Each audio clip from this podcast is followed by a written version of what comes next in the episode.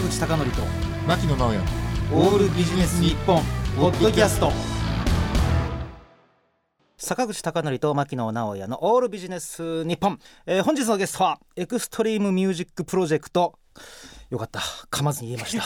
えーの Haint のゆうとさんです、はい。よろしくお願いします。お早速曲が流れてきましたが、はいはい。えっ、と今日ですねえっ、とゆうとさんはえっ、と私の記憶では1年前の2022年の夏はい。にですねはい。あの Thousand Eyes のユートさんということではい。出ていただいたんですが、えー今回出ていただいた理由は Haint、はい。これは本職っていうと怒られるんですか？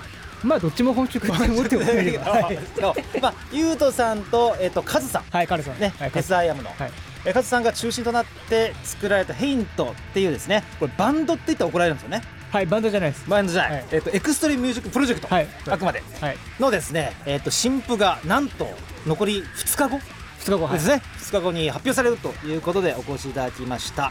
でそのヘイントが3月22日、えーですから、えっと、火曜水曜ですね。3月22日水曜日、えっと、ファーストアルバムの「アットジエンドを発売なさいます。ということで今流れてるんですが早速ですがゆうさん。はい。これどういうアルバムですか、これは何でしょうね。エクストリームミュージックのはい。今の前エクストリームメタルのなんかこのはい。日本のなんかコンピレーションって言ったら変ですけどはあわかるわかる。い。なんでかというと約10年ぐらい前からのなんか総集編っていうかそうですはい。どういったんですか？ヒット曲集みヒたいな。ット曲集というかなんかはい。自分らにできることをうん。とにかくその自分が知ってるっていうかはい。ミュージシャンたちと一緒にはい。やらせてもらったみたいな感じの。ほら、エさんね、あの1年前の夏、はい。2022年にこの番組に出ていただいて、そのままのノリでいきなりまた渋谷で、はいね飲みましたけど、あの時22年じゃないですか。はい。で、結成はっていうと、さらに1年遡ることの、はい。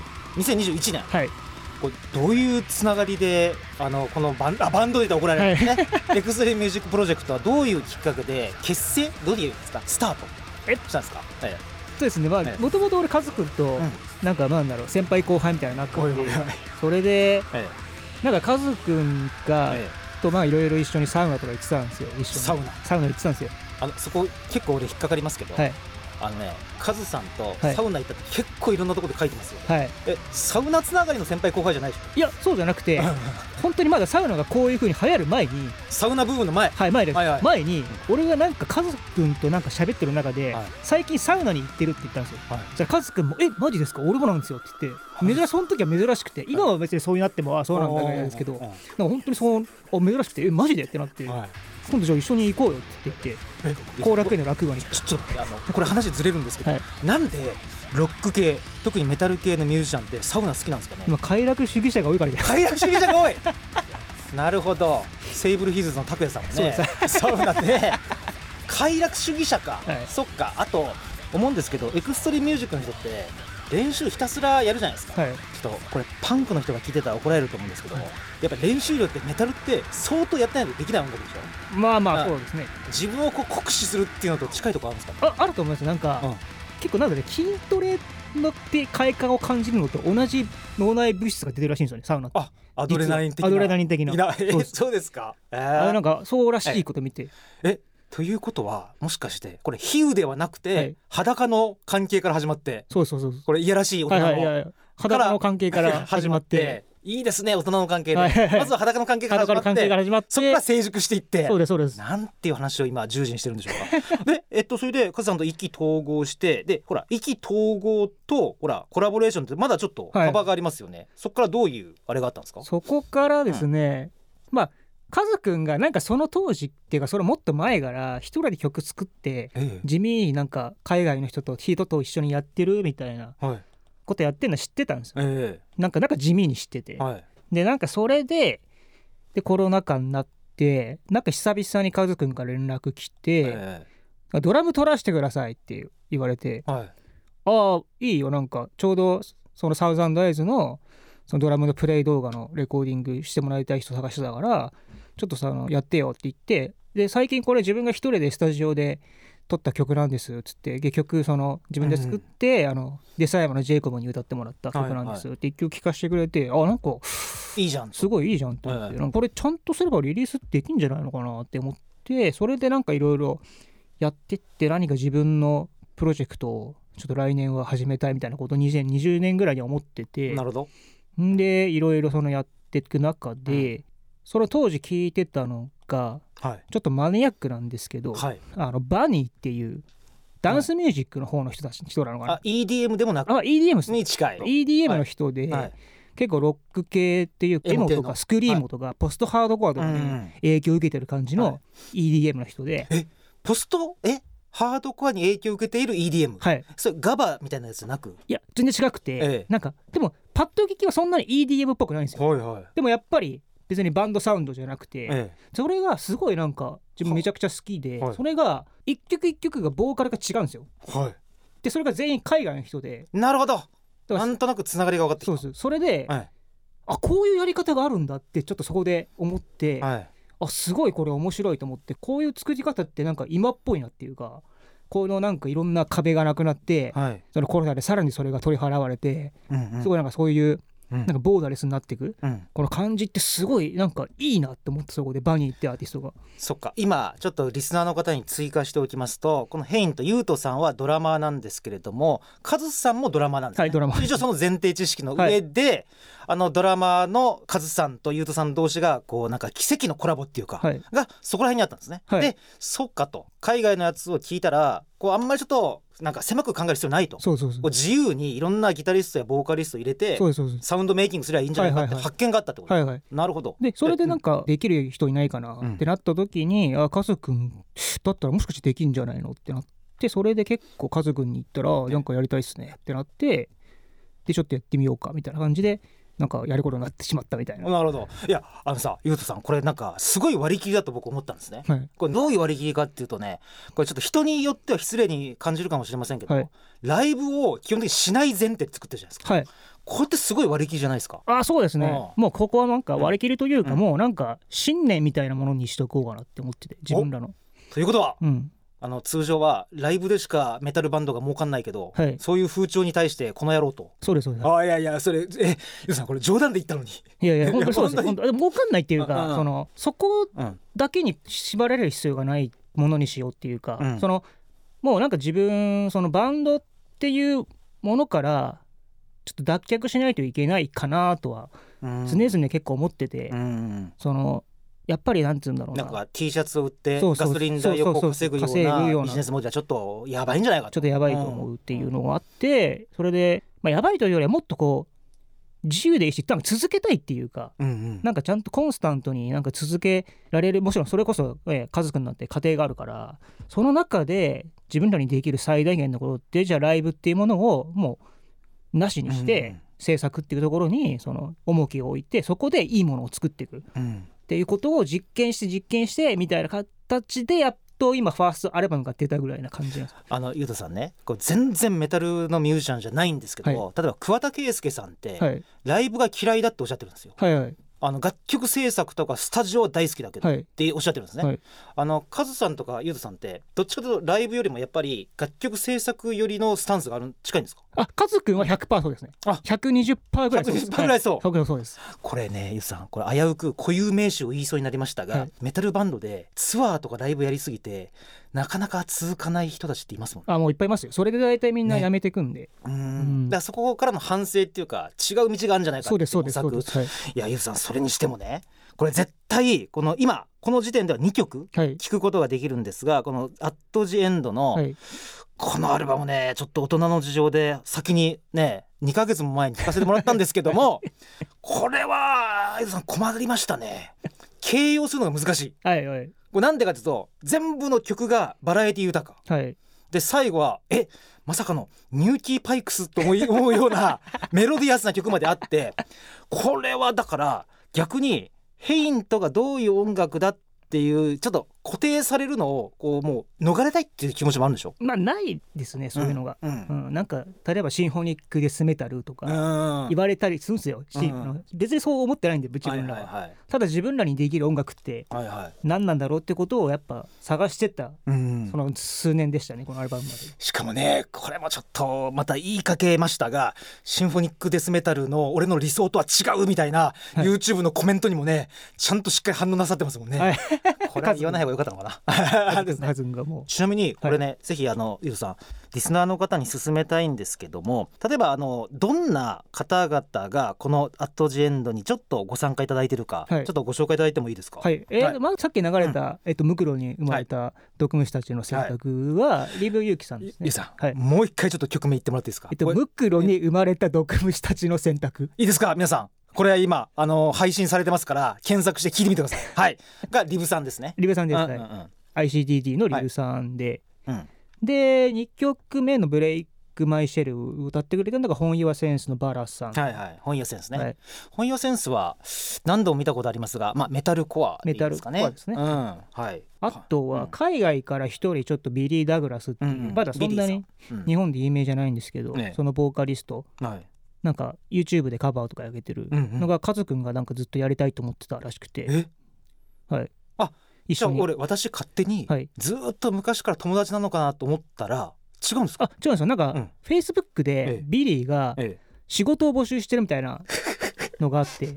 嘘。そのボーカル歌うよみたいな感じでそういうサイトがあるらしいんですよ、はいはい。そういう Facebook に。あグループで。海グループで海外の人がそういうミュージシャンとかギター弾くよとか、はい。それで見つけてすごくうまいやつがいるって言って、へーで動画送ってきてくれてオールタイムローかなんかをカバーしてるやつでそれがめちゃくちゃうまくてめちゃくちゃうまいと思ってえこの人だったら俺めちゃくちゃ一緒にやりたいってなってええ。すごい金額も正直安くて。あーまあ聞きませんけど、歌詞も書いてくれてえ。でしかもでそれ初めて来たのが「クロージャー」って曲はい。でそれの出来がすごく良くて。なるほど。で家族の曲そちゃんとハモリとかもやってくれてるしはい。歌詞とかもちゃんと書いてくれるし。ええ。でもちろん発音は完璧だし。あのゆうさんちょっとそこで突っかかるところじゃないんですけども、それすごい興味あるんで、はい。通常はそれはスタジオミュージシャンの仕事を募集するグループなんですか？そうだと思います。まあ個人スタジオミュージシャンみたいなもう自分もデータさえ送ってくれればこっはいちうちでちはい。ょっとやってそれ返すよみたいな。ということはちょっとこれまたここで引っかかると他の人の紹介がまだできなくなるんですが、え MV とかってどうやって撮ったんですかね MV はもうビリーがうん。勝手になんかスタスタジオ自分の持っててえー、そこで自分でカメラ撮ってくれて、ええ。それを送ってきてデータ送ってきてもらったものを自分が編集してって感じです。あじゃあこれまたリスナーの方はちょっとお願いしたいんですが YouTube でいいですね。あ YouTube で「はい。ヘイント」の続いて検索いただくとこういくつか出てきますが、はい。はいそっかじゃああれご自身のマイスタジオ？マイスタジオらしいですね。へえそうですか、はい。でデータだけもらったらもうあとはこっちでやっとくよみたいな。えちょっと待ってゆうさんその話めっちゃ面白いじゃないですか。えってことは、はい。え可能性として、はい。例えば、えっと、今全世界ではい。200カ国ぐらいあるんですね、はい。で国連に加盟してるの169だったかな、はい。ということは169ぐらいの常識的な国のボーカリストとつながれる可能性があるわけです。めちゃくちゃあります。うそ、はでやって一緒に曲を作れて、めっちゃ面白い話じゃないはいですか、。だってビリーだって、ええ。カズくんも自分も直接会ったことないですもん。あいまだに？うん。あ直接会ったこと一回もないです。本当にネットのやり取りだけ。え本当にネット上のやり取りと、ー、はまあカズくんがやっぱ英語喋れるんで、いはい。それでやっただけですね。すげえそれ。だからでものすごい可能性はねあります。無限大です、ね、無限大の可能性がえー、なんかもう洋楽とか邦楽とかやっぱ関係ない、本当ですね、うんそんな言葉はもうなくなるぐらい。お俺ちょっとこれ名前出して怒られるのかな。例えばラウドネスとか、はい、ね新原さんとかがすごい英語で苦労したエピソードってはい。自伝で書かれたりしてるんですね、その後にマイク・ベセラーでしたっけ、はい。なっていくんですけど、はい、そうか。もう今はえー、全世界のコラボレーションがはい、はい、はい。一気に。一気に可能になる。すげえその話、うん、えでかつあの音源聞かせたら「おおこれ全然リリック書くよ」みたいな感じで、はい、そうです、そうです。すげえじゃないですか。はい。えー、何それ？えめちゃくちゃ面白い。あごめんなさい。うわ俺のせいでここですごいまた時間が費やされていますが その他その他、はい。その他あのえっと、ゆうとさんのこれ副業本業というと怒られますが、はサウザンドアイズ、はい。洗顔からもね徹さんとかはい。浩太さんはい。そして道元さんはが参加してもらってると、はい。やっぱりなんかあれですねもうこのなんていうか声を聞いた瞬間に、まあ、道元さんって一発でわかるような、はい。まあまあなんていうか安定感はありますよね。そうですね。はい。あとゆうとさんの人選としてはああとはとは Sable Hills の拓也君と、えっと、リクト君。リクトさん兄弟に。やってもらった曲もありつつ、あえ。えとは、 Merging Moon のゆうちゃん、はいはい。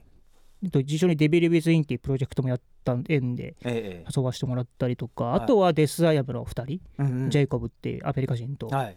あとその、ショーゴがはい。リーダーのとぐらいかあとは。アンデッド。アンデッド。あとアンデッドのミクちゃんとか。そうですね。これはやっぱりあれですか？当然ですがカズさんとユートさんがこう意見交換しながら、そうですね。曲の雰囲気に合うようなボーカリストみたいあでもほとんど自分の、俺の直感というか。なあ直感で？でした。はい。えーもうこのなんか声はい。あとはギターにこれきっとハマるだろうみたいな。そうですね。えー。であと本当に全然曲できてドラムレコーディング終わった当初は何も誰に歌ってもらうかのアイデアが全くなくて。はいはで本当にちょっと降りてくるまで待ってみたいな感じのえー。曲とかもありましたし、で現在ですね3月20日時点ではさっきユードさんからご紹介いただいたムクロに生まれた、これ長いですね。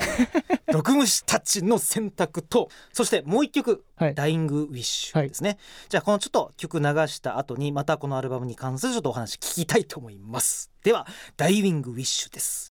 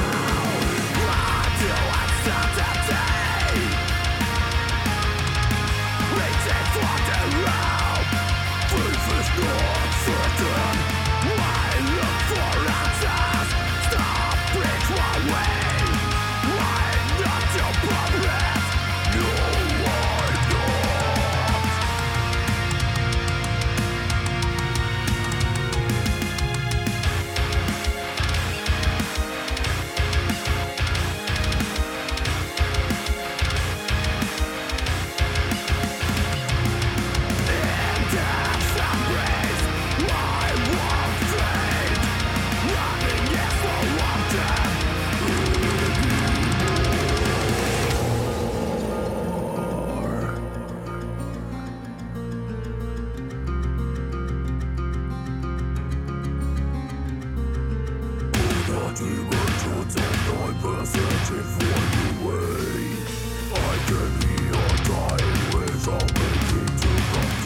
いうことでヘイントでダイイングウィッシュこれはあの死する希望とかいう意味でいいんですか？ね多分そうです。ねえ。あでですねあのこの曲とかかった理由としましてはあの各あのボーカリストだけではなくて各ギタリストも非常にこうユニークなプレイをはい。披露なさってると思うんですけれども、これがサウザンライズのあはい。はいね。ゆうさんこれどれくらいギタープレイは注文をつけるもんなんですか？いやもうお任せですね。お任せ。むしろお任せできる人じゃないとお任せなんだあ そうですね。みたいな。曲のリフとかは当然あの決まったっていうかそれはカズさんが作った。はい決まってます。でソロの部分だけお願いはいお願いします。まあり前だけど全員うまいので、はい。ねあの MV での再現率も恐るべきでしたから、まあ当たり前ですけどね これね。でねゆうさんこれちょっとね私ね昨日ふと思い出したことがあって、はい。あの小説家ではい。清涼院流水さんっているんですよ。はい。でいて僕ちょっと個人的にも知り合いなんですけども例えば代表曲が「コズミック」とか作品があるんですね。はい。で清涼院流水さんはある時期まで清涼院流水の方が作品名でそのタイトルとみんなが思ってる方が毎回違うペンネームだって言い張ってたんですよ。言い張ってたんですよ、はいはいでそれなんでかというとその固有名詞と作風っていうのはあんまり結びつけてほしくないはいはいはい。そういうような希望があったっていうはいはいはい。これ改めて聞くとユートさんが言ったこの Haint とどういうジャンルっていうのを結びつけてほしくないってそういうのがですね近い。んじゃないかな、はいはい。なんであの何でしたっけ？ Extreme Music Project。はい。っていうことですよね。これなんでこんなさまざまなやつを弾けるんですか？は別に、なんだろう。うん。自分も音楽性幅広いですし、うなんかそういううんあんまりどのジャンルが好きって言われてもちょっと困るんですよ。まあ一応多分メタルミュージシャンだからうんメタルミュージシャンってね言ってもね。言ってもああれですけどはい そのメタルミュージシャンなんで一応メタルまあ僕はもちろんルーツではあるけどはいはい。別に好きな音楽って一つじゃないんだよ自分は。うんうんうんうん何でも好きなんでうんうんそういうとこもあるのかなと思いえーさんます。けどね、これすごい興味深いんですよ聞いてみたいんですけど、はい。例えばライブをやらずに楽曲制作っていうのって、はい。まあ、そこを中心として、はい、どういう次なる一手を考えてますか、えっと、うんこれすごい興味ある、まあとりあえず今回は、あれなんですよね。結局自分たちうん。が何ができるのかを試してたっていうか、こなんか最初からこういうジャンルやろうこういうのやろうとか、うはあんまり決めたくなくて、いはい。だからとにかくそのやんなきゃ分かんないしそんな何ができてくるか分かんないからとにかくボーダレスにいろいろやってって